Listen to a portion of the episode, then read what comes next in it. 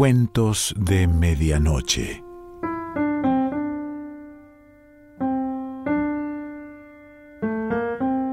El cuento de hoy se titula A través de las verdes montañas y pertenece a Erskine Caldwell.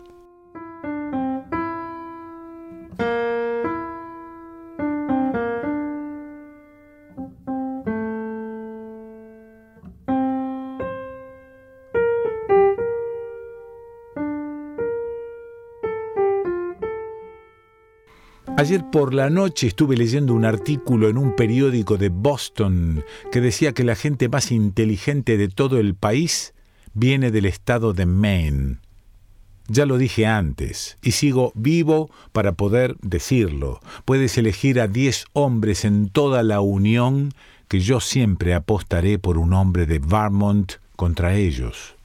Puedes escoger a diez hombres de cualquiera de los estados que te parezca, y todos juntos no sumarán la agudeza de mi hombre de Vermont.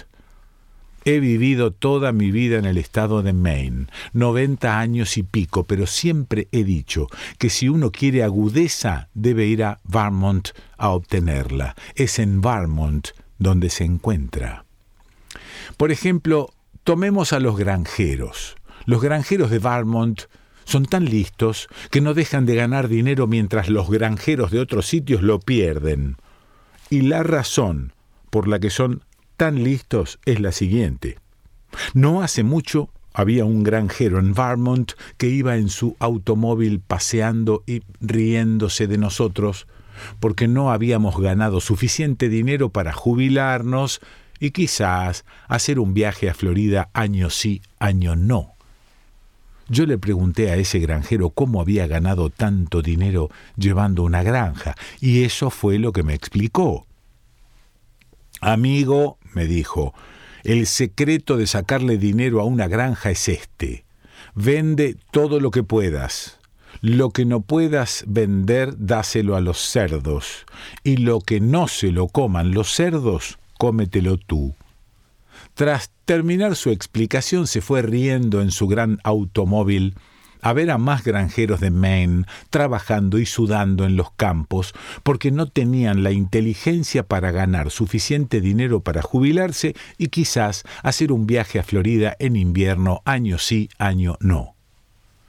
Ese destacado granjero no era el primer hombre de Vermont que había conocido. Que va, conocí a otro cuando era joven en Penobscot. Ese era un joven al que llamábamos Jake Marks, uno de esos hombres de Vermont de toda la vida que solía venir aquí al estado de Maine conduciendo yuntas de bueyes antes que construyeran el ferrocarril que cruza las montañas. Ese Jake Marks de Vermont era tan listo como el que más Solía ir y venir con sus bueyes, cargados todo el tiempo. Era un viaje largo en aquella época, cuando uno piensa en lo lentas que son esas bestias, y Jake tenía que cruzar mucha montaña, tanto de ida como de vuelta. No me acuerdo de cuánto tiempo tardaba en hacer uno de esos viajes, pero en aquellos días en que no había carreteras estatales, solo senderos lo suficientemente anchos para una yunta de bueyes, se tardaba mucho. Jake era muy joven entonces, tenía unos 25 años, quizá 27. Entonces no estaba casado.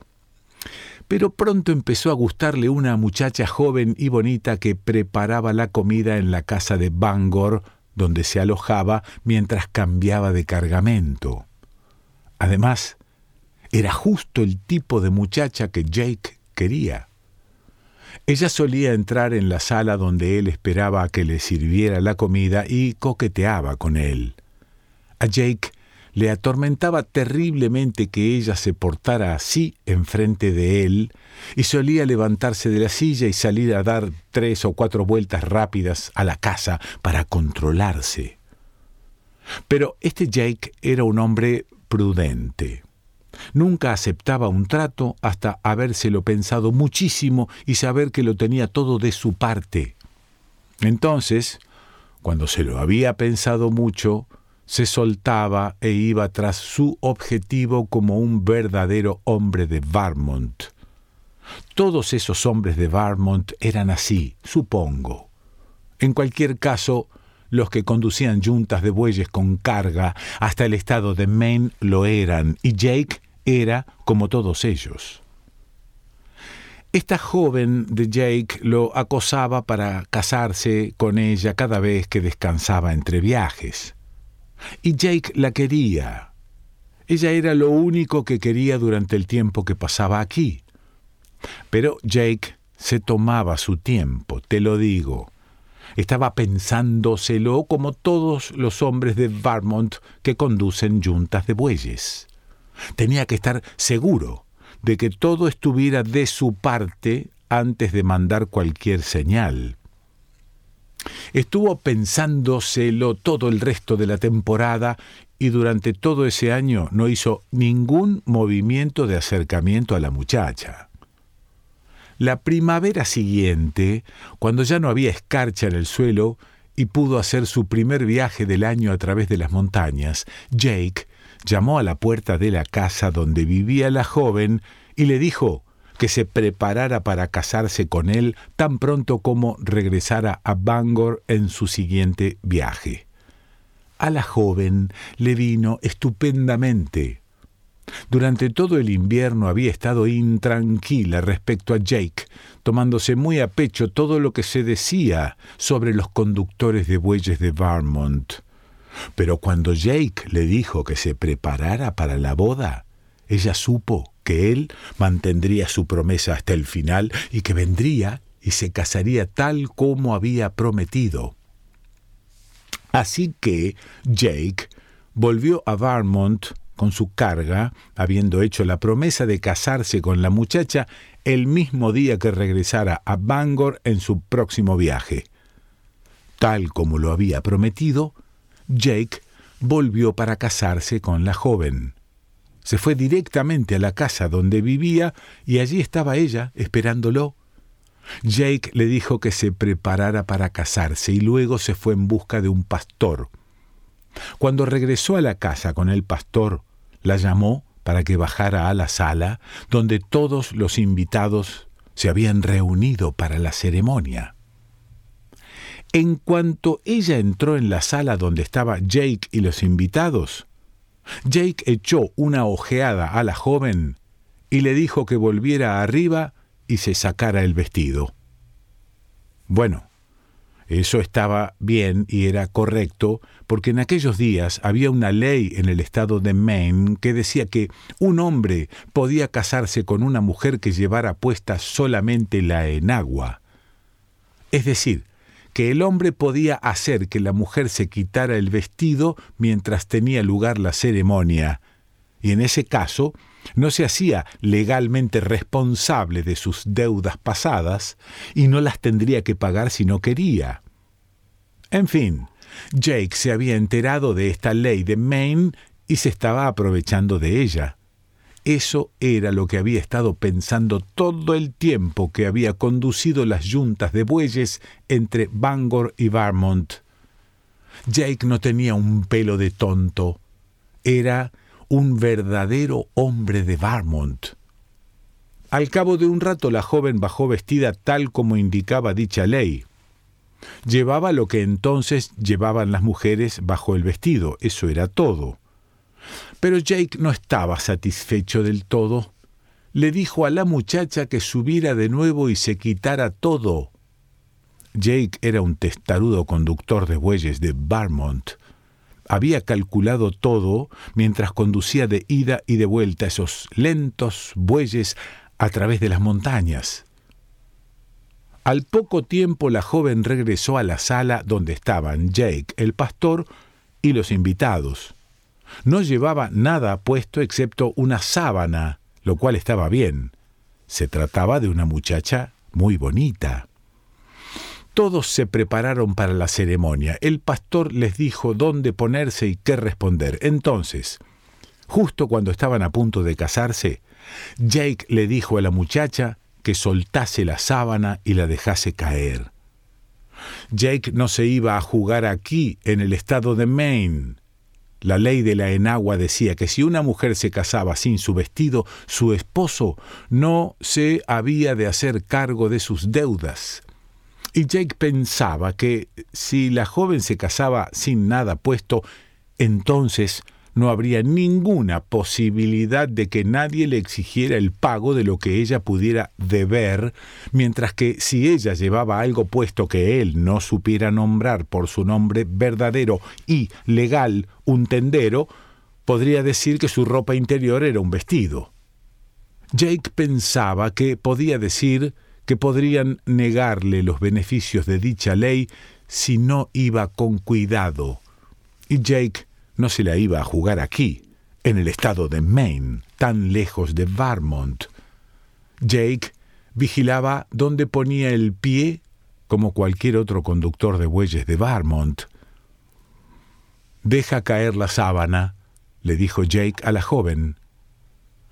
La muchacha iba a soltar la sábana tal como Jake le había pedido cuando el pastor tomó la tela y la sujetó alrededor de su cuerpo para que no pudiera mostrar su desnudez a Jake y al resto de las personas que había en la casa. No, no, no, no, no, gritó con la cara enrojecida y negando con la cabeza. Esto no puede ser, joven. No es posible. Eso sería indecente, aquí, ante todos nosotros. No se puede hacer. No lo voy a permitir. Pero el pastor no conocía a Jake Max. Jake era uno de esos conductores de bueyes de Vermont, tan testarudo respecto a lo que quería como el que más. Jake le dijo a la muchacha que soltara la sábana y que lo hiciera rápido si quería casarse. La hermosa muchacha estaba a punto de hacerlo tal como le había ordenado Jake, porque estaba tan loca por él que habría hecho el pino allá mismo si Jake se lo hubiera pedido, pero justo cuando iba a soltar la sábana, el pastor la sujetó de nuevo con ambas manos. El pastor intentó hablar con Jake sobre lo indecente que sería que la joven estuviera desnuda mientras se casaba, pero a Jake se le había metido en la cabeza que debía beneficiarse totalmente de la ley de la enagua y no se dio un ápice. Entonces el pastor dijo que no iba a celebrar la boda si Jake se empeñaba en hacerlo con la joven desnuda, y Jake dijo que no se iba a casar si la sábana tocaba el cuerpo de la joven. Todo el mundo se alborotó al oír las palabras de Jake, y durante una hora o más toda la gente discutió la situación, primero poniéndose del lado de Jake porque conocían la ley, y luego del lado del pastor, porque se daban cuenta de lo mucho que le disgustaría que la joven estuviera desnuda tal como Jake quería.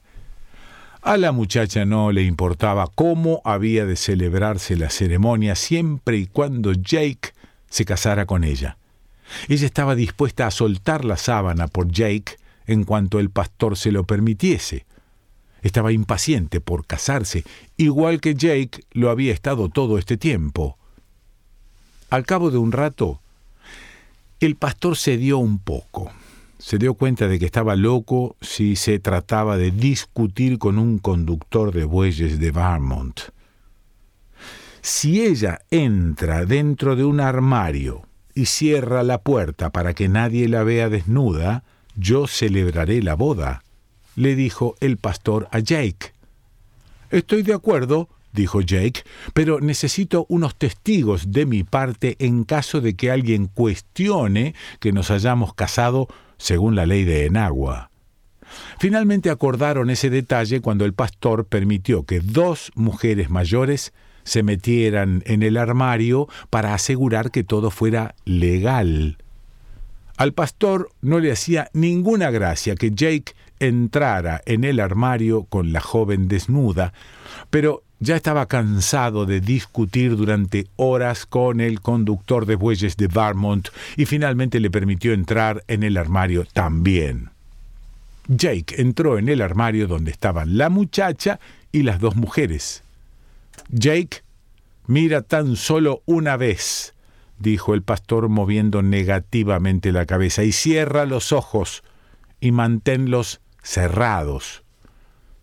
Jake estaba dentro del armario y le estaba diciendo algo a la muchacha, pero nadie en la sala podía oír nada. Entonces el pastor abrió un poco la puerta mientras los estaba cazando para poder oír las respuestas. Todo ese rato lo pasó Jake encendiendo cerillas para asegurarse que la muchacha no se tapaba con la sábana y así poder beneficiarse totalmente de la ley de la enagua. Cuando concluyó la ceremonia, el pastor aceptó el dinero que Jake le pagó y se fue de la casa sin esperar a ver en qué estado estaba la joven después de abrir la puerta del armario. Cuando salieron a la sala, la sábana estaba hecha un nudo. Jake se la dio a la muchacha y ella no perdió el tiempo y subió a ponerse la ropa. Jake le dijo que se diera prisa y se vistiera porque quería salir de vuelta con su yunta hacia Vermont. Salieron hacia Vermont enseguida. La bella muchacha, toda vestida de novia, iba sentada encima de la carga. Jake caminaba a un lado del carro dando órdenes a los bueyes. Cuando Jake volvió a Bangor en su siguiente viaje, un tendedero trató de presentarle una factura de 140 dólares. El tendero le dijo a Jake que la joven había comprado vestidos y otras cosas justo antes de casarse y le preguntó si se había casado según la ley de la enagua. Jake rió brevemente y empezó a descargar el carro. Bien, ¿se casó o no según la ley de la enagua? le preguntó el tendero. Dígame algo primero, dijo Jake, y entonces yo responderé a su pregunta. ¿Rige la ley de enagua en el estado de Maine? Bueno, sí, pero la ley dice que una mujer debe... No, no, no hace falta que me la explique dijo Jake. Si la ley de la enagua rige, entonces yo me casé según dicha ley.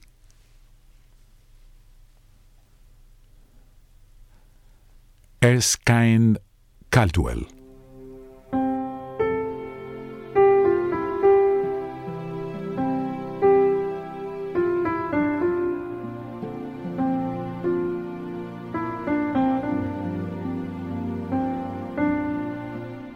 De Medianoche.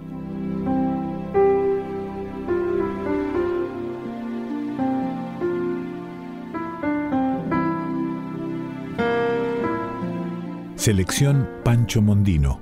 Idea y lectura Quique Pessoa.